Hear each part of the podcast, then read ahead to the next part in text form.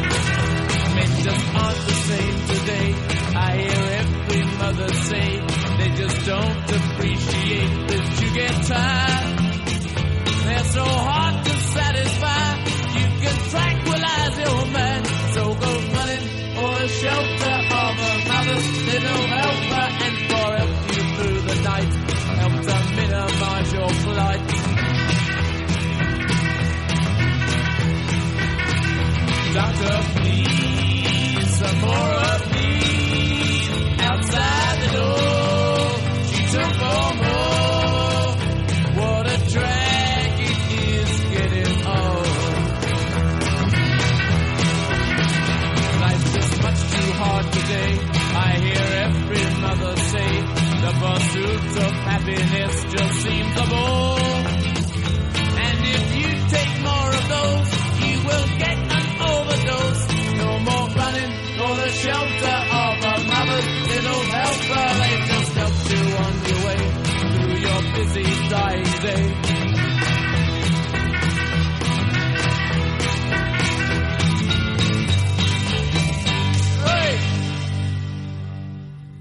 Regresamos. Esto es tiro al corazón. Resulta que Nelly Campobello, quien nació en 1900 o 1909, depende qué fuente usted dice, usted, usted revise, eh, junto con su hermana Gloria fundaron la Escuela Nacional de Danza en México. Pero Nelly Campobello se distingue por otros motivos en este, en este, en este mundo. Más allá de haber sido una extraordinaria bailarina y haber tenido bueno, contacto directo ni más ni menos que con Pancho Villa y con grandes personalidades de la revolución en la parte norte del país. Ella escribió un libro que muchos indican como uno de los mejores escritos acerca de la Revolución Mexicana. Es un libro que va más allá de lo que fue el movimiento y te narra de manera muy singular la, la, la, la, esencia de cada uno de los personajes de, de este movimiento en lo que fue ahí en el norte del país. Se adentra de una manera tan sencilla y a la vez tan profunda dentro de cada uno de los de las anécdotas que a través de su disco disco su disco a través de su libro cartucho hace que te quedas helado. Sin duda alguna es un libro que les recomiendo ampliamente y que fue gracias a un exnovio de ella que salió publicado, pues ella tenía la, la, costumbre de escribir constantemente anécdotas que le sucedieron al lado de su mamá y al lado de las tropas que allá en, en Parral pasaban seguidos cuando ella era una niña apenas. Y bueno, ah, es impresionante de verdad ese libro, se lo recomiendo mucho. Y está el otro que también escribió que se llama Las manos de mamá, que está ñoño, pero está bonito, no, no, no lo demeritamos nada. El punto es que em, Nelly, junto con su hermana, hicieron esta, esta escuela de danza ahí en la década de los 30 les fue bastante bien, incluso salieron un pequeño cortometraje presentando las virtudes de México. Lo triste vino cuando, ah bueno, y estuvo con, con eh, Clemente Orozco, esta Gloria, quien abandonó, pero esa es otra historia. Gloria murió en la, a finales de la década de los 60 y entonces pues se quedó prácticamente, Nelly Campobello se quedó prácticamente y particularmente al lado de una mujer que tuvo que correr por ladrona. Se llamaba, ahora les digo, después de este breve corte comercial. Continuamos. Esto es tiro al corazón. Y ustedes, hombres tardan, nunca le van a fallar. Siempre la lluvia le va a proteger. Y no te van a que hablar así. Continuamos. Esto es tiro al corazón perdón, es el exabrupto corte de pasado, pero eh, llegaron a tocar la puerta. ¿En que estaba? Ah, sí, en Gloria. Su hermana Gloria, la hermana de esta Nelly Campobello, Gloria Campobello, que muchos dicen que se llamaba Soledad, pero bueno, llamémosle Gloria para no hacernos bolas, eh, murió a finales de la década de los 60 dejando a esta Nelly sola con la escuela y con todas las responsabilidades que con ello conllevaba. Tenía además de la escuela bajo su responsabilidad eh, telones hechos por Clemente Orozco, tenía cartas sin, de, de, de, de um, Pancho Villa, tenía testimonios de primera mano de todo lo que había sido el movimiento revolucionario en fin, era un tesoro histórico y ambulante doña Nelly Campobello en esas, en esas épocas. Tuvo la desgracia de conocer a una mujer llamada Gloria Belmont. Belmont. Esta mujer fue una de sus alumnas más destacadas y era su asistente hasta que descubrió que le estaba, le estaba robando dinerito. Entonces la corrió a ella y a su maridito, que no quería esas lacras ahí en su vida. Poco tiempo después regresó esta mujer y le dijo, por favor, Nelly, anda, linda, tú eres la gloria las estrellas, no me puedes dejar a mí sola con mi marido, niños y en lagos aquí, no sé qué. Y entonces pues Nelly dice, ay, anda, dale pues. Y mis hijos, mira, los asomó y a los cuatro pinches niños ahí todos culeros. Perdón, a los cuatro niños inocentes, una que parecía tener retraso mental y, inclusive, eh, son sus palabras, no las mías, y no lo de culeros, pero sí lo de los niños que tenían problemas y que serían bastante, bastante mejorados. Y dijo Nelly, bueno, está bien, Gloria, regresa conmigo, pero no me vuelvas a robar, por favor. Grosso error, gran error. Eh, antes de seguir adelante con esta historia, escuchemos un poco de... Oh, The Birds, Turn, Turn, Turn. Aquí en Tiro al Corazón. Continuamos. Esto es Tiro al Corazón.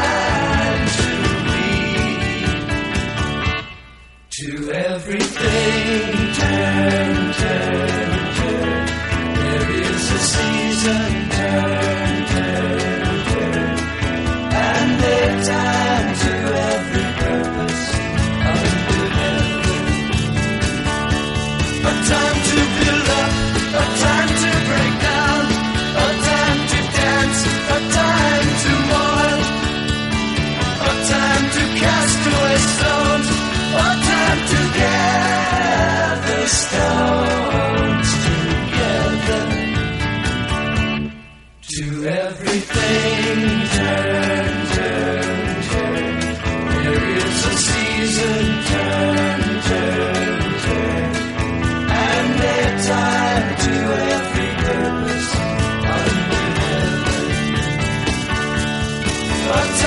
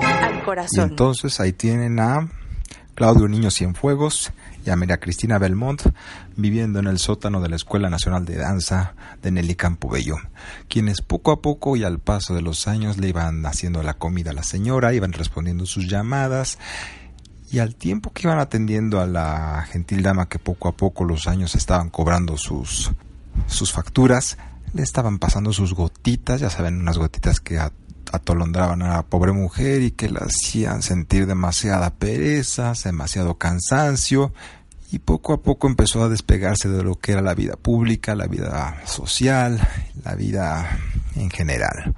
Y dependía totalmente de esta pareja de sinvergüenzas. No olviden sus nombres, Claudio Niño Cienfuentes y María Cristina Belmont. Porque aparte de tener semi secuestrada en primer lugar y luego totalmente secuestrada Nelly Campobello en aras de recibir un cheque mensual y todas las distinciones que de las cuales era objeto ella la maltrataban de una manera verdaderamente grotesca. Eran la bañaban con manguerazos o sea, o sea, abrían la manguera y la regaban con agua. Háganme el favor. Y todo esto porque la señora pues estaba sola, tenía sobrinos, pero pues les, la gente cuando, cua- este par de granujas canallas desgraciados hijos de puta, perdónenlo de hijos, eh, iban a visitarlos, simplemente la negaban o llamaban por teléfono y decían no, no se encuentra la señora o se encuentra desmejorada o ahorita no puede hablar con nadie. Ah, en fin, el punto es que poco a poco ellos se fueron apoderando de su vida y eso no fue lo peor de- de- de- del caso. Lo peor del caso fue que después de que la señora Nelly Campobello falleció, de acuerdo a lo que fueron 13 años los que la gente no supo nada sobre Nelly Campobello y sobre los cuales estuvieron dando, dando giras y vueltas esta, este par de imbéciles acerca de su paradero.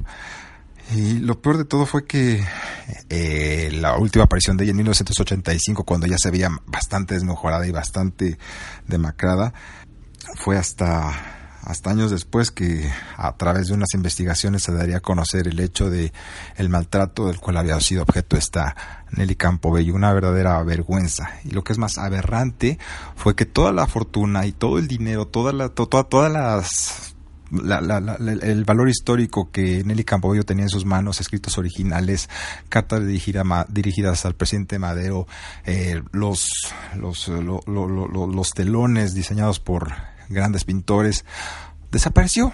Las alhajas, en fin, muchas cosas que esta pareja de desgraciados Claudio, Niños y Fuentes y Gloria se robaron.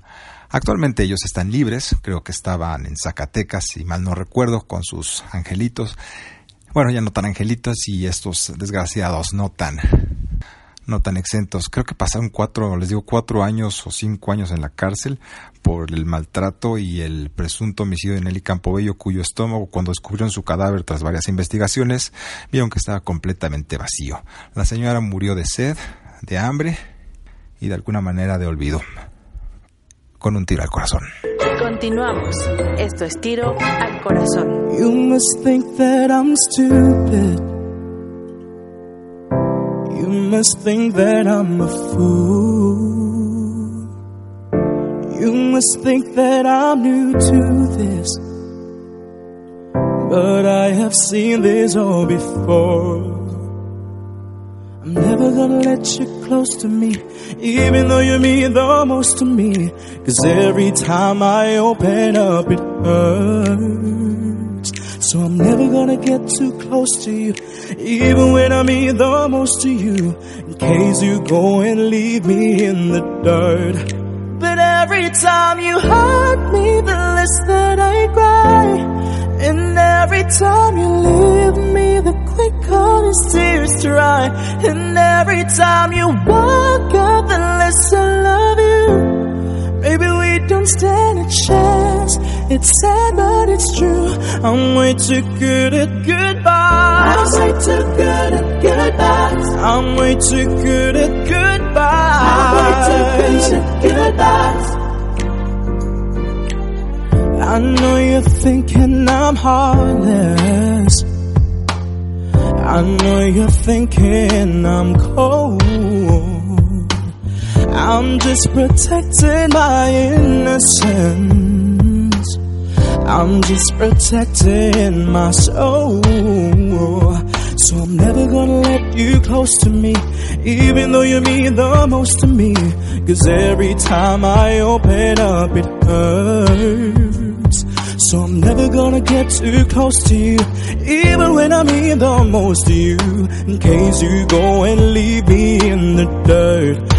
Cause every time you hurt me, the less that I cry. And every time you leave me, the quicker these tears dry. And every time you walk out, the less I love you. Maybe we don't stand a chance. It's sad, but it's true. I'm way too good at goodbyes. I'm way too good at goodbyes. I'm way too good at goodbyes. No way that you see me cry. No way that you see me cry. I'm way too good at goodbyes. I'm way too good at No, no, no, no, no, no, no, no. I'm way too good at goodbyes. No way that you see me cry. I'm too good at goodbyes. Cause every time you hurt me, the less that I cry. And every time you leave me, the quicker these tears dry. And every time you walk out, the less I love you. Maybe we don't stand a chance. It's sad, but it's true. I'm way too good at goodbyes. Continuamos. Esto es tiro al corazón. Me dice nuestro productor Luis H. Álvarez, mejor conocido como arroba chacho-álvarez, que no he dado los tweets ni la manera de ponerse en contacto con nosotros, así que es lo que voy a hacer a continuación. Por favor, si usted tiene Twitter o Instagram, escriba arroba chacho-álvarez cualquier comentario con respecto a este podcast. También le informamos y le sugerimos y al mismo tiempo también le suplicamos que haga algo similar a arroba tirodopoulos, que es ni más ni menos que el Twitter y el Instagram de su SS. Además de que ya sé que se suscriba por favor a el show de tiro que ya lo encuentran en YouTube, donde podrán ver mi crecimiento desde un tímido jovencito que apenas podía hilar dos palabras a este gigante de la tecnología y de la comunicación que está ante sus oídos esto, en estos momentos ahora. Dicho lo anterior, sigamos adelante con este viaje. Bueno, culminamos con lo de Nelly Campobey en la intervención anterior, así que creo que es buen momento para pasar a lo de Groucho Marx. Muchos de ustedes quizá no lo sepan, quizás ya lo sepan, y por si no aquí se lo recuerdo, Groucho Marx era parte de, de cinco hermanos, que eran los hermanos Marx, quienes generaron un gran, gran, gran, una, un gran estilo de comedia a finales de, pues más bien como a principios del siglo XX, porque por ejemplo, este Groucho Marx, cuando tenía apenas 14, 15 años, algo por el estilo, se unió junto a Enrico Caruso, ni más ni menos, para recaudar fondos para las víctimas del incendio, terremoto que sucedió en San Francisco a principios de, de los 1900, así que ya se imaginarán. Bueno, el punto es que los hermanos Marx se lanzaron a la fama gracias al impulso de su madre y el talento que vio dentro de estos muchachillos. Eh, se presentaban en teatros alrededor de todos los Estados Unidos hasta que finalmente aterrizaron en el cine. Hicieron una película bastante mala de acuerdo a este Groucho Marx y eh, bastante insulsa de acuerdo a muchos de los que las vieron, de los que la vieron, que se llama Humoresque pero no vio pues, para esta película solamente sobrevivieron algunos fragmentos así que aparte era muda mucho del talento de los hermanos Marx principalmente el de Groucho salía de los comentarios y de la chispa que tenía a la hora de lanzar determinadas bromas así que igual no valía la pena él convirtieron en todo un fenómeno cuando lanzaron su película de Coconauts en 1929 y de ahí para el real se transformaron en unas figuras indispensables dentro de la comedia, me atrevería a decir a nivel mundial. ¿Qué tan fuerte habrá sido la influencia de los hermanos Marx que dos de los álbumes de Queen llevan el nombre de dos de sus películas que podríamos decir no tan graciosas, pero que sí tuvieron gran impacto dentro de la de la cultura en general. Me refiero, por supuesto, a Una noche en la ópera y Un día en las carreras. A Night at the Opera and A Day at the Races, respectivamente. La de la ópera es de 1935 y A Day at the Races es de 1937. Pero antes de seguir adelante, ¿qué tal si escuchamos esta que se llama 39 de A Night at the Opera? Continuamos. Esto es tiro al corazón.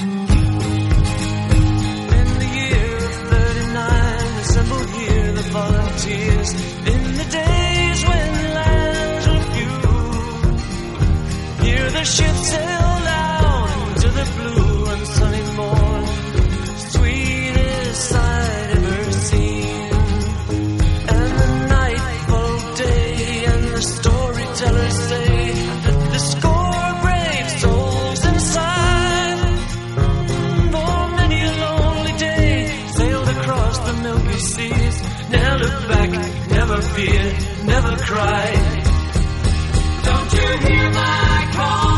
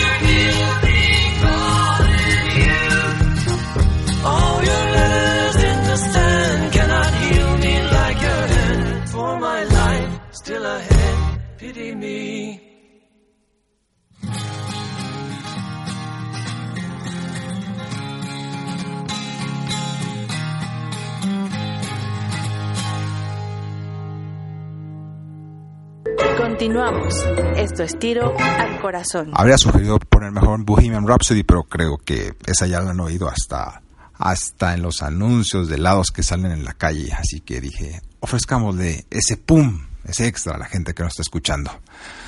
Posteriormente al éxito que tuvieron los hermanos Max, Gumo, Seppo, Harpo, Chico y Groucho, se separaron los primeros dos, que fueron Sumo, Semo, Semo, Semo se fue a hacer otros meses, Gumo se encargó de la fundación de Hollywood Reporter, descubridores de estrellas y críticos de cine, chalá, muchos de esos asuntos.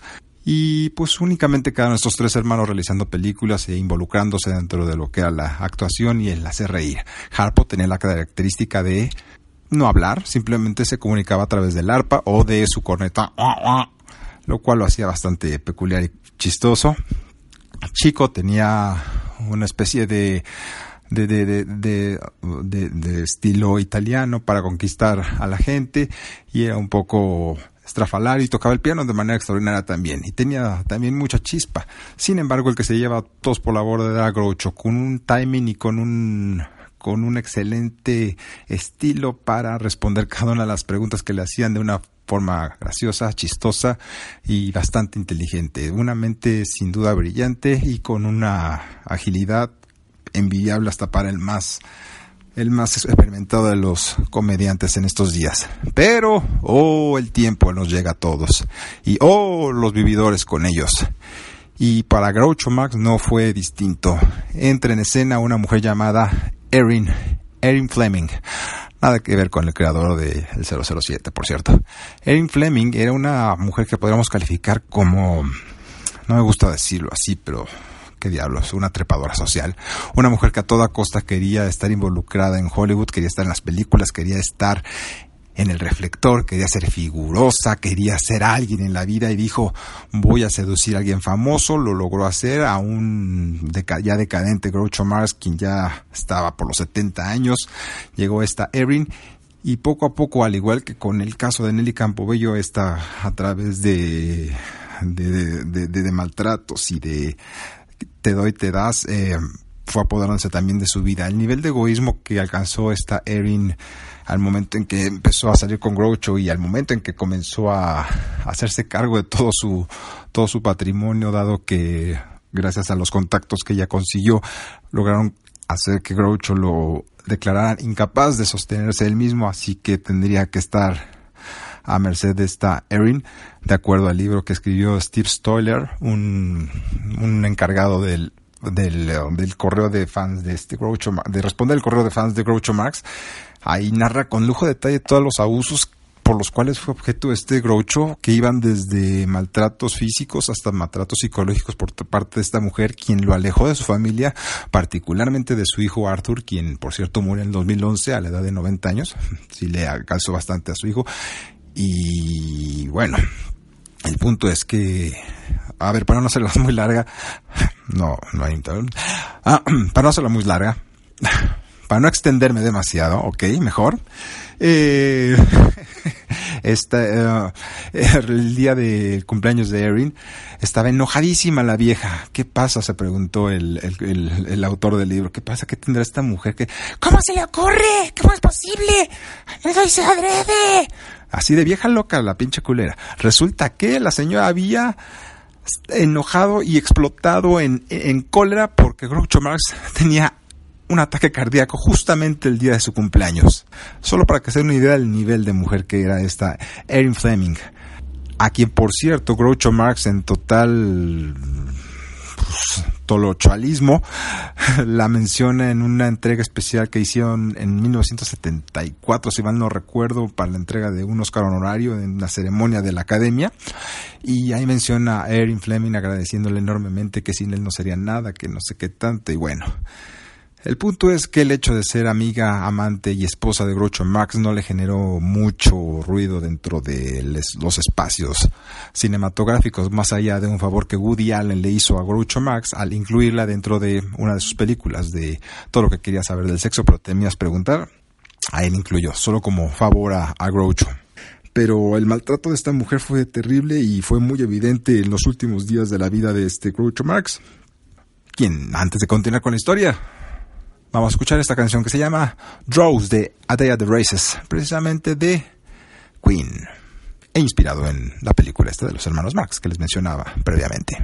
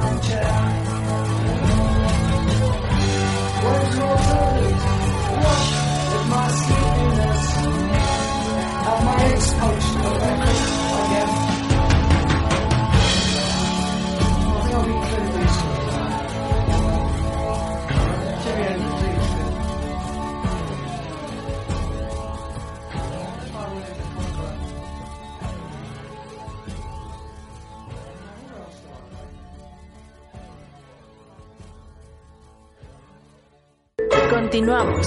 Esto es tiro al corazón. El final de Erin Fleming no fue nada grato, si le sirve de consuelo.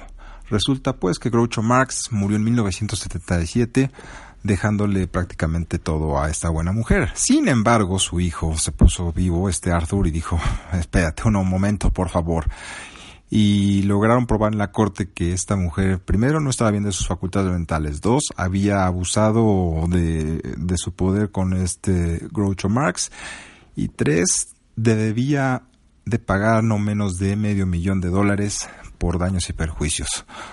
Cantidad que posteriormente le fue rebajada a 200 mil dólares, cantidad que no pudo pagar, lo cual la convirtió en una especie de pordiosera o como les conocen en los Estados Unidos, una back lady, lo cual pues eh, me hace un castigo medianamente justo para una mujer que no solamente maltrató y humilló a una de las personalidades más importantes de la industria del cine de todos los tiempos, sino que además se quiso pasar de lista, ¿verdad?